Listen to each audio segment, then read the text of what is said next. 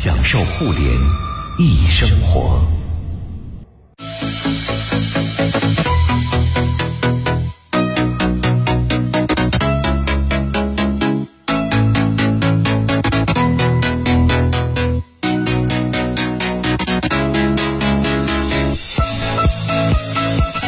享受互联易生活，这里是联谊会。大家好，我是盛博。各位下午好，我是徐冉。近日呢，在手机市场的供应链传出消息啊，智能手机的订单增速开始放缓。之前呢，很多厂家拉高库存，现在他们纷纷开展去库存行动，集体向上游企业砍单啊。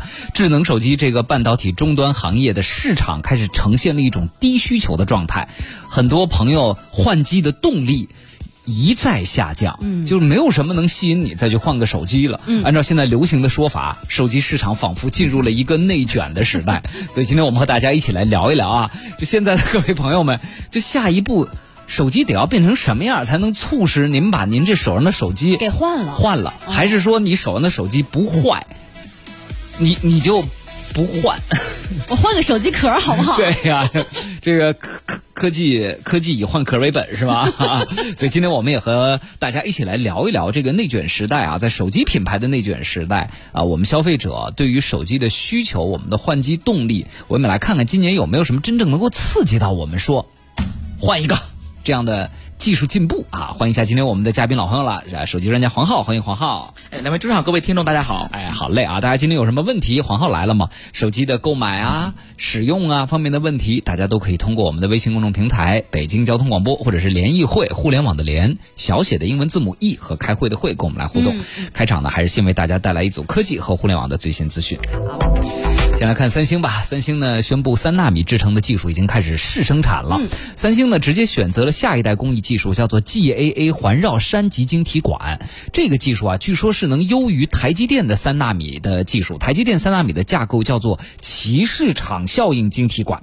三星表示呢，和五纳米的制造工艺相比，三纳米的 GAA 技术的逻辑面积效率提高了百分之三十五以上，功耗降低了百分之五十，性能提高了约百分之三十。嗯，再来关注。华为公开了一个新的技术啊，六月二十九号，华为技术有限公司是公开了一个叫设备解锁方法和装置的专利。这个专利的摘要很有意思，说能够利用纯动特征的生物属性进行身份认证，从而解锁你的设备，具有灵活性、抗遗忘性、抗抄袭性和可修改性。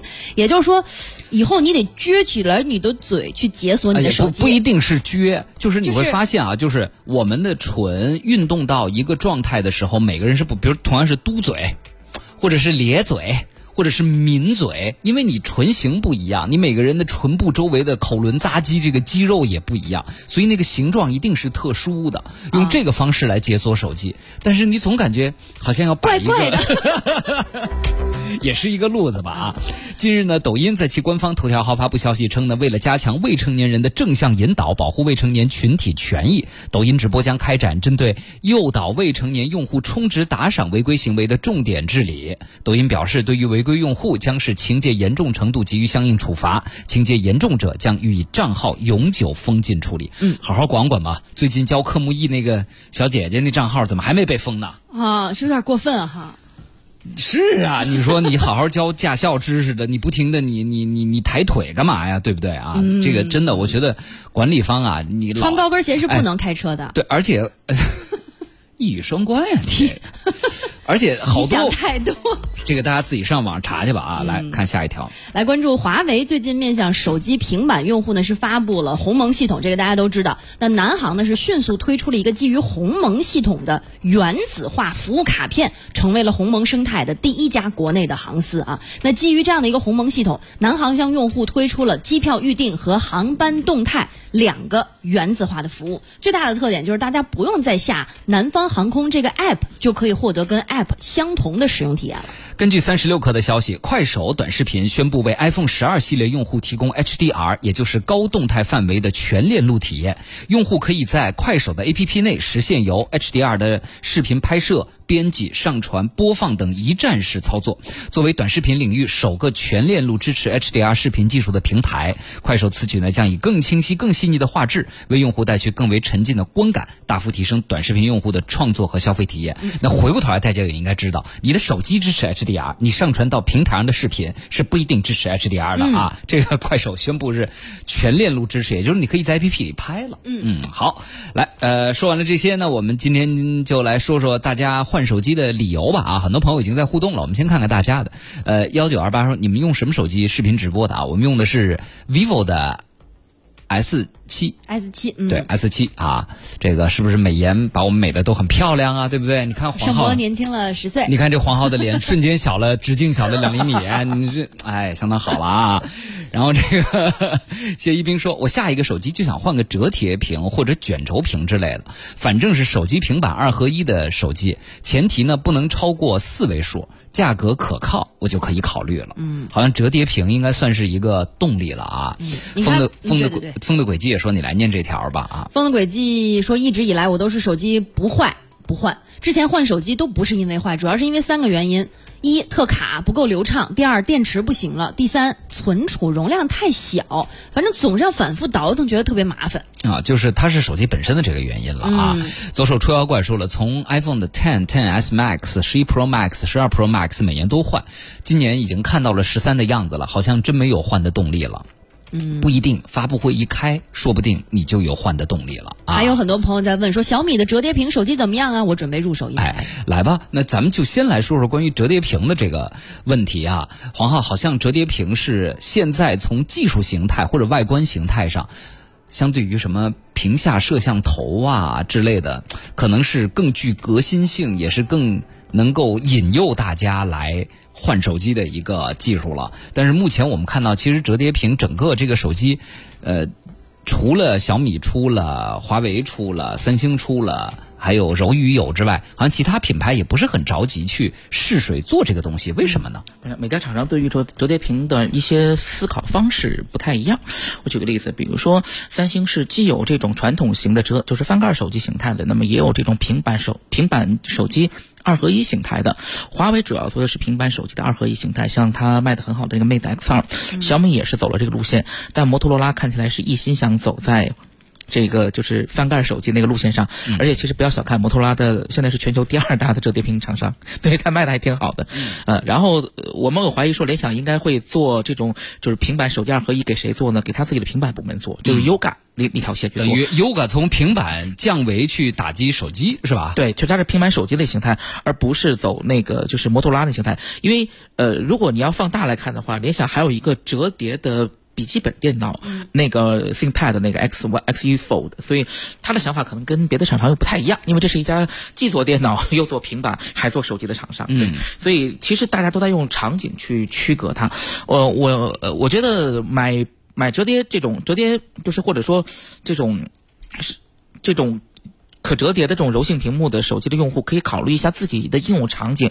首先我说几点哈，如果您是指望做这种平板手机二合一的话，你得接受它的重量，不管是 Mate X 二还是说三星的 Galaxy Fold，还是小米的 Mix Fold，它的重量基本上都是现在流行的智能手机产品的两倍以上。对，那如果夏天的话，你你又不带包，你就是，那你得接受一下它的这个扛着半块板砖，然后行走在烈日炎炎的大街上啊。因为今年有个趋势哈、就是去年大家抱怨说手机都太沉了，今年其实手机厂商在很多主流产品上做轻量化，还是做的挺好的。市面上有大量的只有一百六到一百九之间的，就是克之间的产品，所以就显得说这种产品的重量就会起来了。呃，也考验说您在日常使用场景中有多少去用到那个平板。的这形态，对，啊，就 很多朋友觉得，就是立刻自己就带入了广告的场景，觉得自己就是一个商业精英。我们要用打开之后来看 Excel 表，本公司年度的财报、季度的报表啊。其实有多少朋友需要这样的场景呢？还有追剧也是一样，可能很多朋友家里有着一个 iPad，他都宁可因为方便呀，手机上打开直接追剧。但是对，但是 iPad 的问题是你可能不会特别多带的带在外头。但是这个折叠屏手机最好的是你可以带在外头，比如最近看欧洲杯，有很多我有很多家里头注意啊，我有很多家里头没有大电视的朋友在用折叠屏手机看，注意是没有大电视。就是意味着说，如果你有电视的话，你肯定优先在家里头肯定是用电视看嘛，对不对？好，所以说这个呃有些需求您可以考虑，别别整的，因为已经有买了这个就是折叠屏手机的用户，最后他真的又变成了一颗泡面盖儿，跟这个就是买些生买些生产力买后爱奇艺，对，所以说这个因为它价格不菲啊，就即使最便宜的产品，比如说像。呃，三星的 Galaxy Fold 以及 Mix Fold，因为柔宇那个我们不推荐啊，因为那个产品太像一个给其他厂商那个参考设计了，打样的对对对，感觉是。呃嗯比较具有可用性的其实是小米的 Mix Fold 和这个三星的 Galaxy Fold 这两款产品，在第三方渠道的价格都已经到了大概是九千左右的一个价格，可以考虑购买。而且呢，呃，比如说小米那个，它还单独做了一个很像电脑的桌面。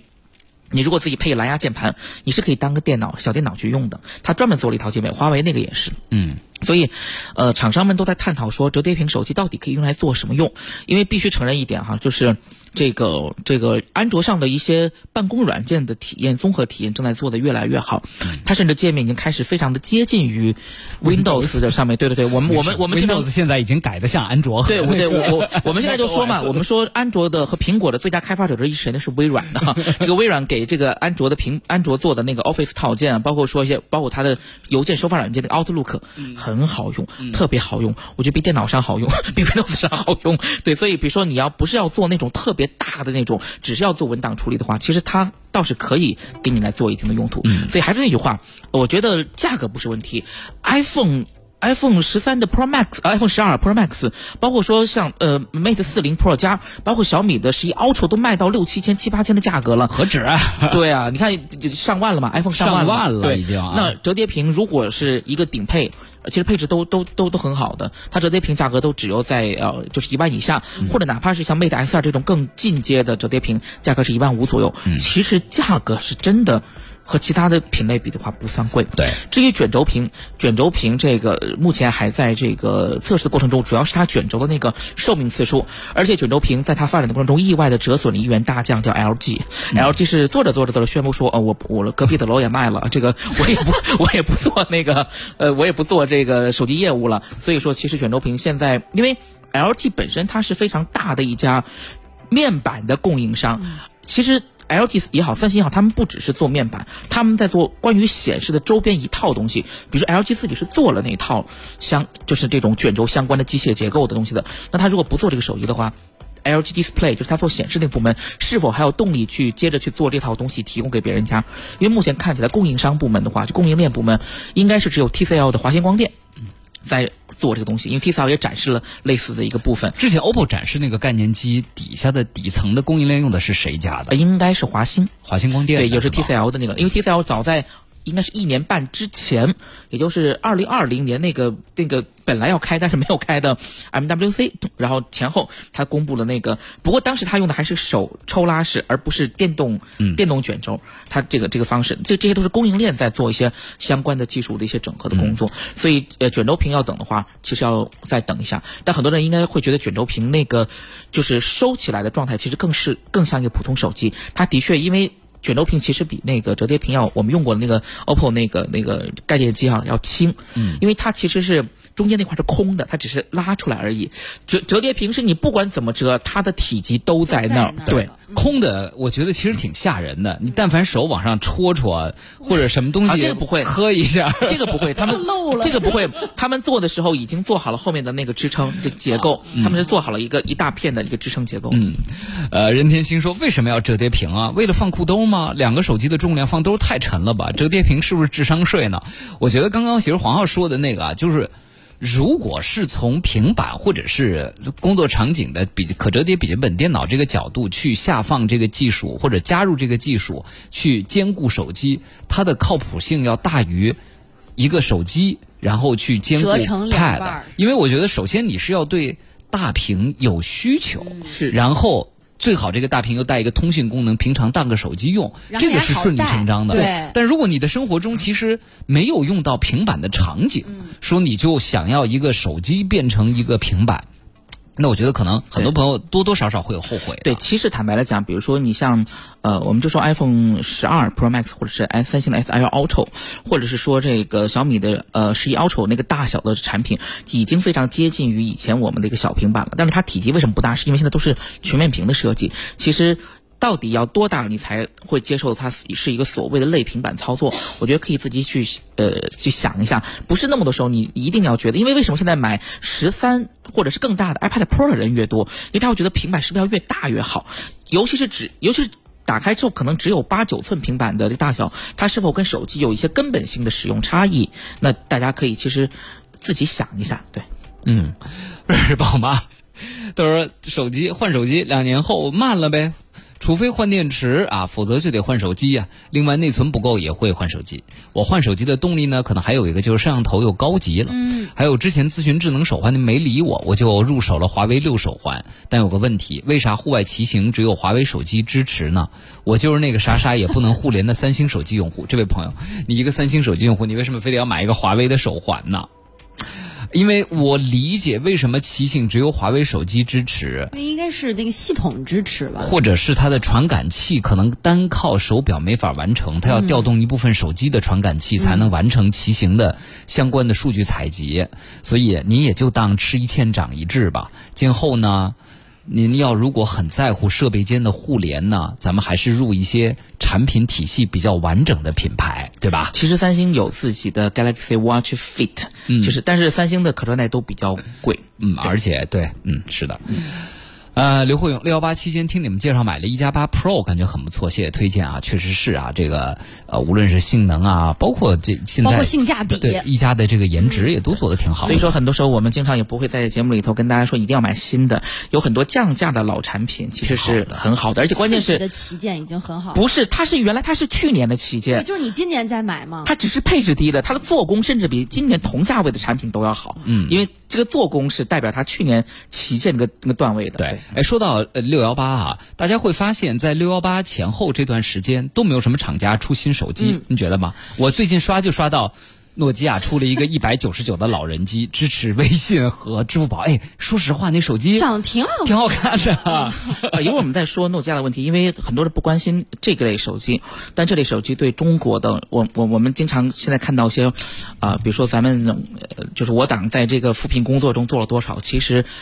通信信息产业的扶贫是一个非常重要的部分。是的，这个其实我觉得有必要。我还是对诺基亚这公司在中国的一些产品蛮有敬意的，因为它是在服务。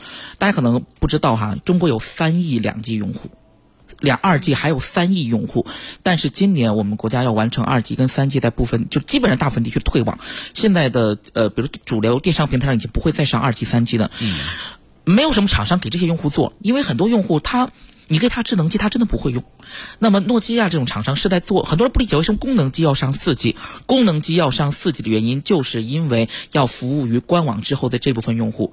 而且他们现在加的是这个支付宝钱包，虽然那个操作还比较简陋，它是必须要你在另一个智能手机上绑定再给他用。但是给比如说没关系啊，你随时都反而方便。对你绑好了之后，你就给长辈去用好了。对，他马上要上一个真的是我觉得非常非常有价值的东西。我们也经常看到说，因为有健康码或者行程码扫不了，然后会导致。那个就是老人家被拦在外头的情况。虽然国家有三令五申下来说，如果有这种情况的话，请专门开辟专用的通道，可以用身份证或者是用这种纸质证明的方式。诺基亚是马上要上支持行程码的产品的，功能手机上直接可以支持行程码。这个事情，我觉得对于。就是我们在讲适老化也好，或者叫消消灭数字鸿沟也好，这是个非常重要的一个事情。所以说，很多人因为我们生活在城市里头，可能觉得这个这不是个事儿。但很多的这种，比如说四六级城市、村镇来说，它的确就是个事儿。当二级基站关闭之后，有什么样的产品价格足够低，还能满足他们的一些基础需求？因为他们真的可能也没有更多的需求。嗯，对。所以我觉得这类。这个产品，这类产品在电商平台上销量非常非常的大，甚至比某些智能手机产品销量还要大。对，就是这个世界吧，这个不是像我们在北京看到的，就是世界的全部了啊。呃，Q 说带孩子出门给孩子看动画片啊，有折叠手机就不用带平板了。那他拿你的手机看动画片，你怎么办呢？你就不回复微信啦，不跟小姐姐聊天了，对不对？不刷短视频啦，所以这还是个伪需求。就你还得要单门给孩子一个平板的同时，您自己那部手机您自己还得拿着用呢。能用对对不对？你不能说就把手机给他呀，是吧？啊，然后这个李阳说，只要手机能打王者荣耀，我就不换手机啊。这是非常典型的游戏用户。那大家确确实会发现，相对来，相对于电脑各类游戏，对于手机呃，对于性能的这个要求是。呃，在一个比较高的平均水平上，手机游戏的厂家为了更多的吸纳用户，为了更大的用户规模和盈利，它呢一般在游戏的硬件性能上呢，好像是适适配范围会更宽一些。所以黄浩是不是单纯从这个手机的游戏性能上来看，其实它并不构成一个特别高的门槛儿，对不对？啊，是这样的，就看什么游戏。比如说刚才讲王者荣耀，王者荣耀其实门槛并不高，但王者荣耀也会分差异。比如说一些好的产品，比较贵的产品，它会支持王者荣耀九十帧，而很多手机是不支持九十帧的。比如 iPhone 就不支持，iPhone 不支持多少？因为不是因为性能不行，是因为它的屏幕只有六十帧，嗯，对吧？比如说很多高帧率的手机，呃，很多人喜欢玩原神，哇，原神那就是一个很吃手机的一个游戏。这个我我给我媳妇儿小叶子，她离她原来是用的 X 六十 Pro，是个终端的拍照产品，她会觉得拍原用原神有点卡。然后给了他一个一加九之后，他说，他说以前他没觉得手机的处理器有那么大的差异，用了一个旗舰芯片，哎，真的有差异。所以这个主要是看玩什么样的游戏，有什么样的体验。而且玩游戏的很多的部分，其实也不只是考验到这个处理器的部分，比如说散热。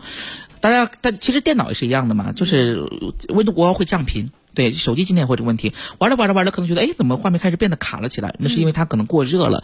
比如说今年，尤其是今年哈，今年气候又不太正常，然后有的时候，然后因为因为今年这个手机芯片的性能也在不断的提升，已经提升到了一个地步之上了，就会导致说今年的游戏手机品类跟普通手机开始有游戏体验上的一个拉开了。你看，你看今年很多产品，呃，手机里头这个会带小风扇。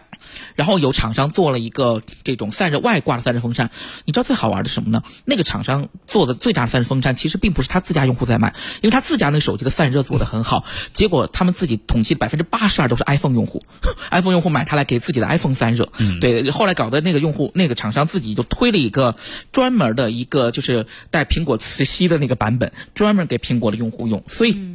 它证明一个问题，性能提升到一个地方地步的时候，消费者已经不再关心说它运行流不流畅，而是不要太热，因为太热的后反而会让机器的体验受到影响。所以有时候，这我觉得这是一种发展到一定阶段开始物极必反的这么一个过程。所以现在其实你看，为什么今年很多用户讨论说，我可能不太需要一个真正的旗舰产品，我需要个次旗舰。次旗舰什么？我要在性能均呃。尤其是耗电啊，耗电续航，包括是发展上追求一个平衡。因为耗电还牵扯到另一个非常热门的社会新闻，就是共享充电宝涨价。如果你自己用的手机续航比较好的话，你随便涨，我不用你的。但是如果你用了很多这种续航不好的手机产品的话，你很多人又忘了带这种充电宝的话，你就不得不借助于这种。价格水涨船高的共享充电宝，所以有很多的消费习惯和你在日常使用中的一些呃，就是体用了之后的体验，会影响到后续消费者对手机这个产品的一个部分。它不是你在配置表上看那么简单，是配置越高越好吗？它其实并不是。嗯，好，我们看一下最新的管控：东五环平房桥北向南、西三环苏州桥到新兴桥北向南正在管控，即将管控的路段有东五环平房桥到远通桥的北向南、京通快速五环到。四环通惠河北路进城两广大街东段东向西的方向，以上这些路段即将采取交通管控措施，请大家合理选择出行路线。进段广告，有什么问题大家继续通过微信公众平台“联谊会”跟我们来互动。互联网的“联”小写英文字母 “e” 和开会的“联谊会”，享受互联一生活，享受互联易生活。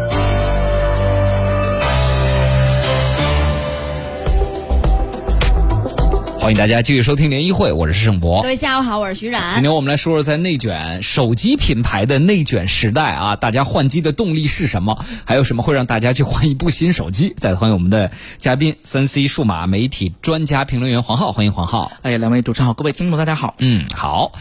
哎呀，吃人的红龙说，我就是厂家不喜欢的那种人。主机玩家，从智能机开始，三 GS、四 S、六 S，刚换了十二 Pro，呃，Max，估计又够我用好几年的了。是。嗯就是钉子户啊！现在厂家就烦你们这种钉子户啊！一手机用用得了，老不换。谢一冰说，手机的平板模式，我当时拿来玩游戏呀。谁说我还得拿来办公用啊？我就是玩为了玩游戏我才买的平板，但问题就是平板带着不方便，所以我买一折叠屏手机。不过确实拿着平板打开玩王者、吃鸡什么的，据说都很好。对，但是我给这位朋友泼一个冷水哈，就是我们试了一下几个平板手机，就平板玩游戏的体验，它的性能释放和那个都会比。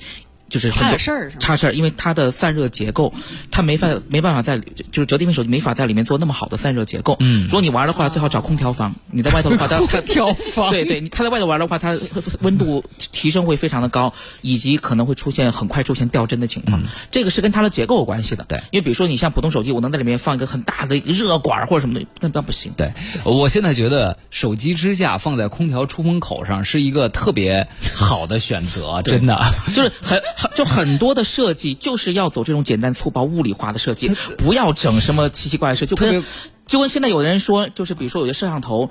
你你像电脑，现在很多电脑厂商做那摄像头，就是用那个就是物理的开关关上，对，这是最好的设计。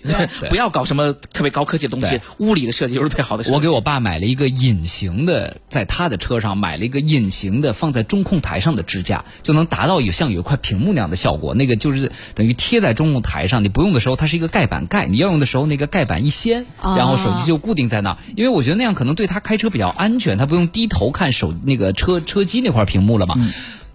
结果我爸跟我说：“这个怎么怎么外边开个一个小时，手机就死机了呢？”因为太热了，太热晒了。对，太热的话，很多手机现在会基本上，我们上次看了一下，就是有些厂商基本上是到呃 CPU 的温度六十五度。如果 CPU 温度到六十五度，你外面的如果是金属边框，很可能已经快到六十八左右了。都烫手。它会自动关机，会自动关机保护。对，有的是可能更高点，要七十度左右，它就会六十五是它会把所有的软件都给你一下子崩就全给关了，然后七十度开始进行关机的状态。对，黄浩来的太好了。风的轨迹说问个问题吧，我想给我爸换荣耀五零系列，现在在五零 SE。和五零之间纠结，我倾向五零，但是呢，五零是曲面屏。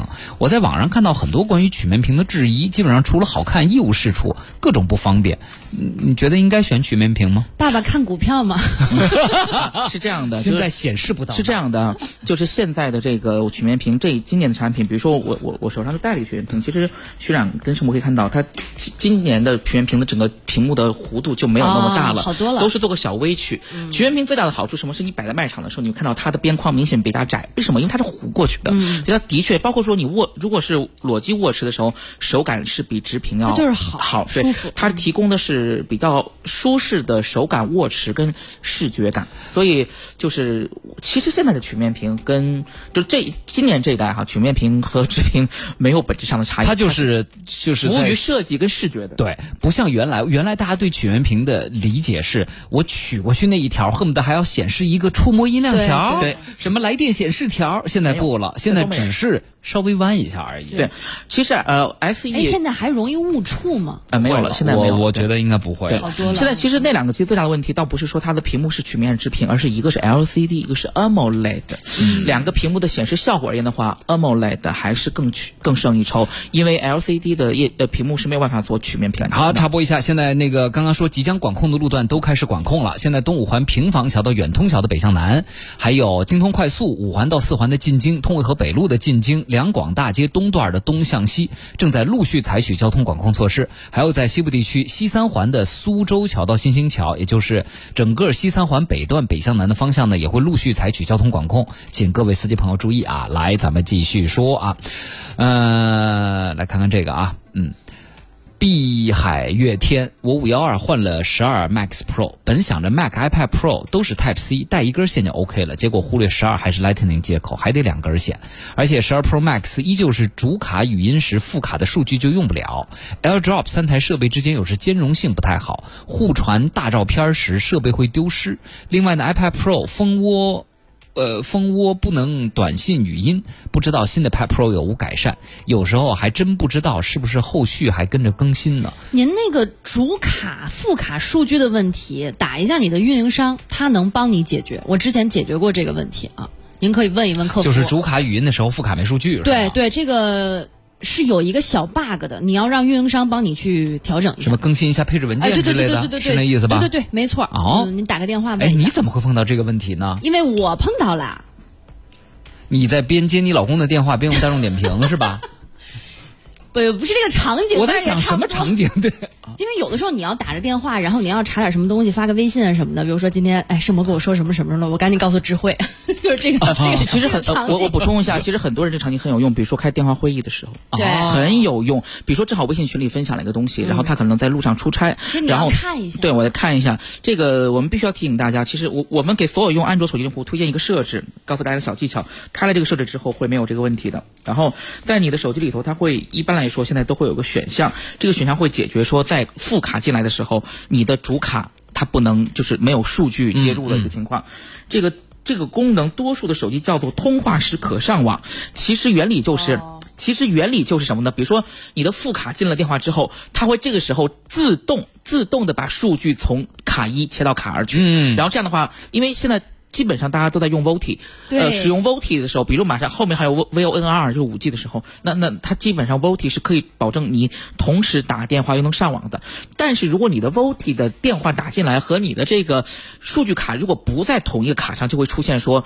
电话打进来，你也不能上网，所以它这时候会把你的数据卡自动的切到正在打电话的那张卡上，因为有很多用户其实是办了一张便宜的流量卡，然后再用一张主卡再打电话的。那么这个方式能保证说，它在自动的切换的过程中来了电话，你也可以照用。比如说还有玩游戏不断网，有很多手机设计了玩游戏就是就是不断网的游戏模式游戏模式啊，游戏模式也会切，因为要是一个游戏来了，电话它很多时候显示一个小的一个浮窗，你可以边玩游戏边打电话也没有问题。但很多手机之前有出现一个问题是，它没有设置网络自动切换，这样的话你网就断了，你玩什么游戏啊，对吧？所以这个功能对于很多用户来说是非常非常有用的一个设计。你刚才说的那个是通话时可上网，是安卓的叫法，对吧？对苹果就应该是在数据模式之间，它应该是可以自动切换自。动切换，就苹果你打开设置，然后点蜂窝数据，点完之后它有一个允许切换蜂窝数据，把那开关给打开就可以了就行了啊，就可以了。好，呃，范博说，现在厂家为什么不踏踏实实做好规整屏呢？一个十六比九、二十一比九的屏幕不好吗？看视频图片不会有显示不完整或者大黑边儿的情况。全面屏我是绝对不认可这种说法的，没有一款现在所谓的全面屏能完整播放视频且无黑边儿。最贴切的就是异形屏的称谓。此外，感觉安卓厂家一直被高通牵着鼻子走，只要出新好不好都用上，就不管信号、续航、发热等体验。我觉得如果大家都知道新 SOC 不好用，都不上的话，啊应该也会反逼 APP 的设计不那么吃资源吧。啊，就像最近两年 PC 的游戏画质明显的发展变慢了啊，这个是一个比较专业的朋友了。首先是异形屏的问题。就是他会觉得，为什么你不能就踏踏实实的就做十六比九？是这样的问题，这个这个问题其实是不同行业之间的问题。比如手机是移动移动视频，对不对？嗯，你没法去触动广播电视行业，广播电视就是十六比九，电影行业就是那个二十一比九，或者他们有所谓的 IMAX 的宽画幅，这个东西你是移动屏幕。但是说句实话，如果你是如果跟如果是按照人体工程学来的话，其实现在的手机的宽高比设计是符合现在人体工程学的，因为手机其实影响你手机握持的并不是它的长度，是它的宽度，所以它的宽高比在变变窄的过程中，其实它的你的握持是变得舒服的。我屏幕越来越大，但是我可以把宽度保持在一定范围之内。嗯所以这个为什么发展成现在这个样子，它。就是那个问题是广播电视行业的问题，广播电视行业是不可能去改的，就是它一定是保持这个，而且广播电视行业这个宽高比是非常非常复杂的问题，我们要知道它牵扯播控系统、信号传输、制作系统，那要改是整个行业全都改，所以它不可能跟着你手机变，这个没有问题。但是你看现在很多专门针对有专门制作短短视频的这些这些小公司，他们已经开始在主动的变了，因为他知道他做的视频不可能有人在电视上看，就是给手机看的，比如给抖音、给快手去看，嗯，那么他就是做成这样子的部分。嗯，好，进入广告。联谊会，享受互联易生活，享受互联易生活。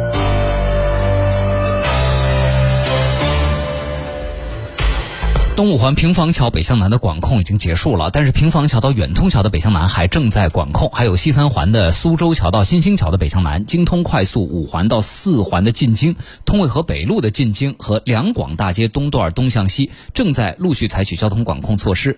呃，提示大家，目前在机场二高速石各庄桥到平房桥的进京呢，受到之前管控的影响，车型缓慢。京藏高速进京清河北收费站到上清桥出京建祥桥到北沙滩桥车型缓慢。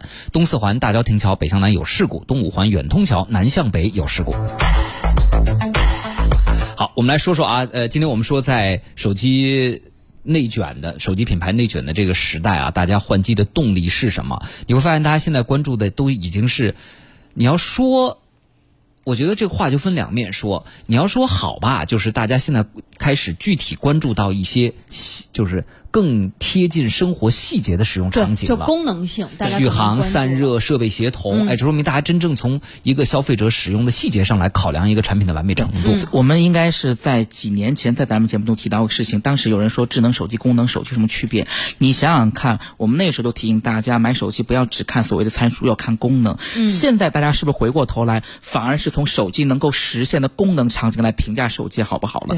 所以其实还是那句话，手机是拿来用的，能在手头上的功能体现越来越让你舒服是最重要的。从这个意义上来说，功能手机跟智能手机其实没有差，对吧？嗯呃，DED 想买华为的 X 2不知道有没有雷，想首先提一下折叠屏，还想支持一下，好像买不太到现在这个。呃，四 G 版可以买，四 G 版可以可以买的比较多，对那，主要是因为华为被制裁了。对给大家解释一下，很多人会觉得说华为是不是阉割了一批芯片？不是阉割，呃，因为五 G 它需要收独立的一些频段和这个信号，它其实是那个滤波器以及射频的部分，因为之前有使用一些美国美国的那么那些不能供货，所以它只能使用四 G 的，因为四 G 有很多可以替代，包括咱们国产的很多的元器，就滤波器也好，射频可以去用，所以不是说很多人会觉得说华为怎么没良心把这个五 G 阉割成四 G，不是这样子的啊，大家不要理解错了。还是因为受那个制裁的原因对对对对对。啊，他们现在在五 G 的一些芯片方面受到一些影响。好，那我们今天其实大多数都在聊细节问题，嗯最后一点时间我还是老不甘心，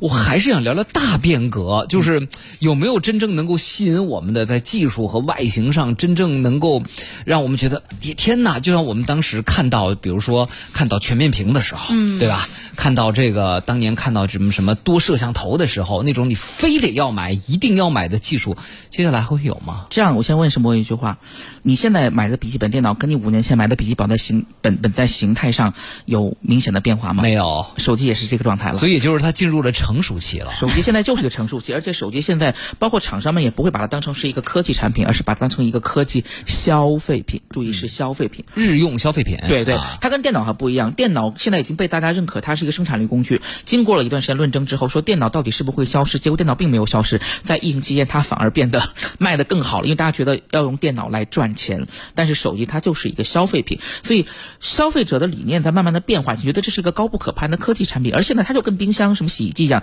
这就是一个普通常见的消费品。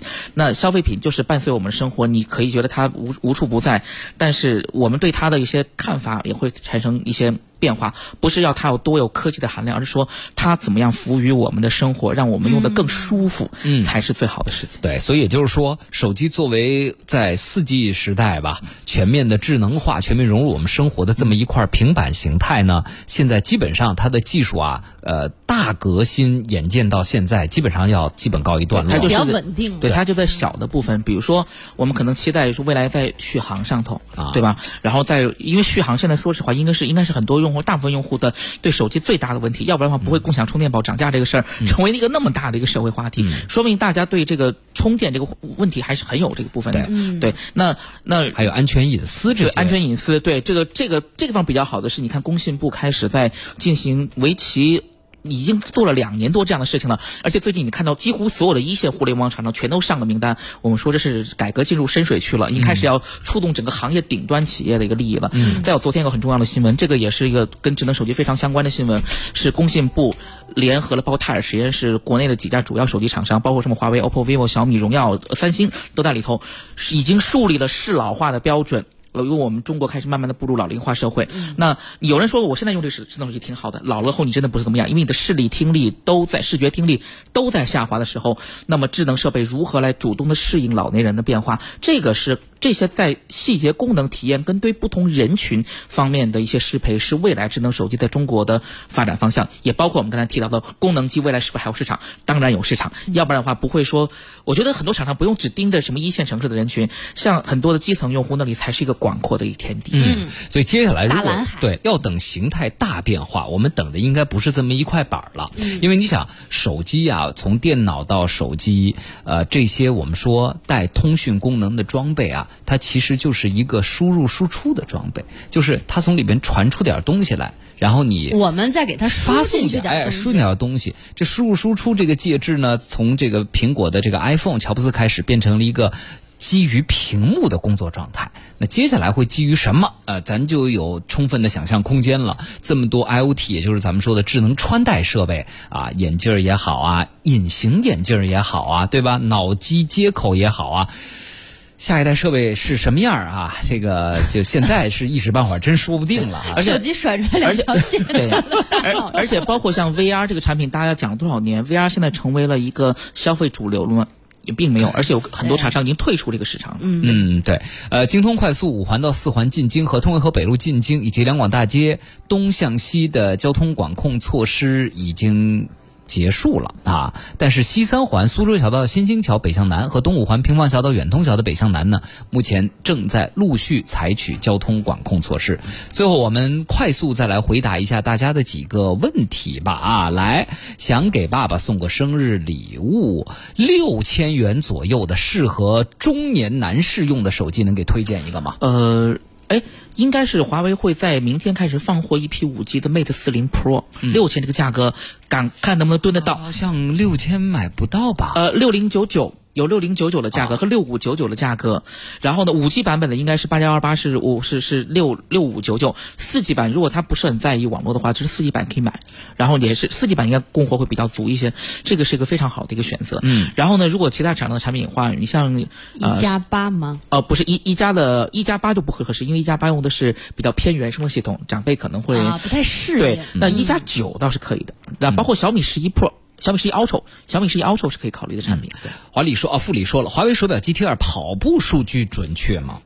呃，华为的整个的运动的这个剂量还是比较不错的，在业内算是就是稳，就是稳，就它的计步的稳定性比较好的。当然，还是推荐你和华为的手机搭配，华为或者老荣、老荣耀的手机，因为荣耀用的也是那套系统啊。如果你要跑步特别准确的数据，我给你推荐一个，我研究出来一个 Garmin 新的东西，Garmin 的心率带。嗯，对。啊 Garmin 的心心率带居然能测你跑步两个脚的那个什么上下脚的那个步频高度步频频，这种还挺厉害。那是专业的设备了，对。对啊要心率带的话，那个心率应该都比手表这种光电类传感的都要准确。要准，而且它还能，它它有好多，你包括两个脚抬多高，它据说都能够给你测出来，很有意思。你要针对跑步数据的准确性有要求，你去看看这个产品吧啊。好，时间关系，今天就跟黄浩聊到这儿，谢谢黄浩好，。谢谢大家。哎，接下来是一路畅通，我是盛博，我是徐冉咱们明。天见了，各位。